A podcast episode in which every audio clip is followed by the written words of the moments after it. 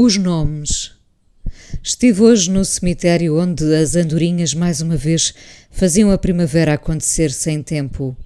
Anima-me essa dança que vai picotando o céu. Acredito intimamente que é mais do que vejo, mas isso deixo para os meus pensamentos que não serão consumados em palavra. No cemitério há um silêncio que desconhecia. Traz-me paz. Colhi uma flor frágil do nosso jardim que se faz forte quando lá chego. Somos duas a testar a força. Os cemitérios são lugares onde se erguem nomes.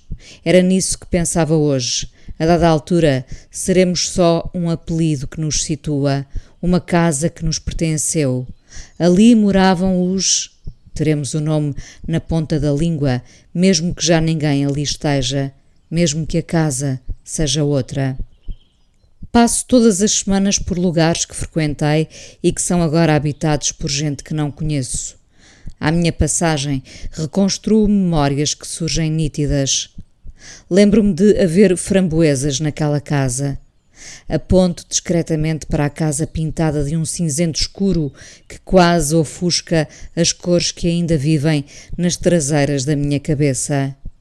Enquanto o carro passa, mais veloz do que o meu pensamento, distraio-me a observar o que ficou do que existiu.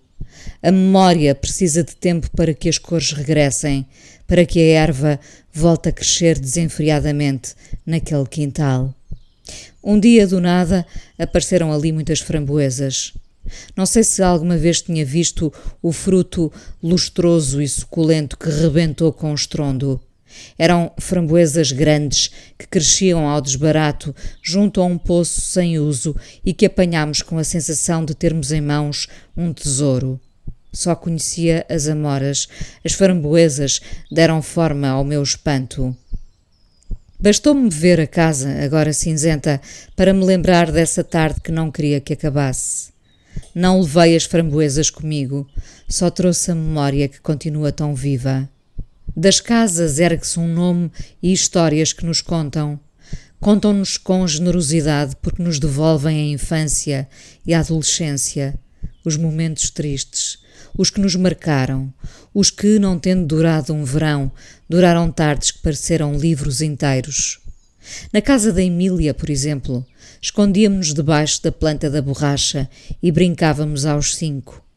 Havia ali uma sombra grande e fresca e era como se estivéssemos na casa da árvore. Era só a planta da borracha. Fantasiávamos com mistérios que só existiam nas nossas cabeças para que a vida pudesse ter mais fascínio. Agora percebo que fui sempre essa, a que perseguiu o fascínio até do que não existia. Inventarei beleza mesmo no que está por nascer. Persigo a possibilidade de que as coisas em volta me convençam a querer continuar a provocar movimento. É justo, não é? De quem será agora a casa da Emília? O sino da igreja acabou de tocar quatro vezes e mais uma mulher chegou ao cemitério. Faço a minha volta habitual. Vejo nomes e rostos que já foram famílias com crianças, com comunhões e batizados, tantos nascimentos tantas partidas. Famílias que foram casas e quintais a perder de vista. O milho crescia mais do que eu. Lembro-me do prazer de abrir as espigas tão naturalmente embrulhadas, como se alguém se tivesse ocupado de as vestir. Abríamos as espigas com expectativa de ver se lá estava o milho inteiro, amarelo, por vezes rubi, milho rei. Um dia brinquei às escondidas com meu pai, ainda as espigas estavam verdes. Que importância tem isto? Toda. A que eu lhe quero dar. Aqui no campo poucos viajaram. O campo pode limitar os sonhos, a não ser que queiramos apenas sonhar com o campo.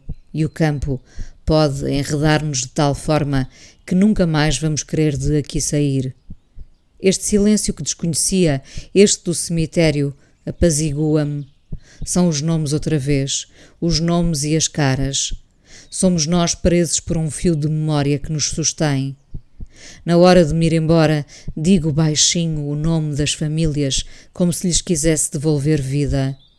Somos nomes, casas e caras que um dia contarão histórias, mesmo que já cá não moremos. Fascina-me o que já colecionei. Fascina-me mais ainda o que desconheço.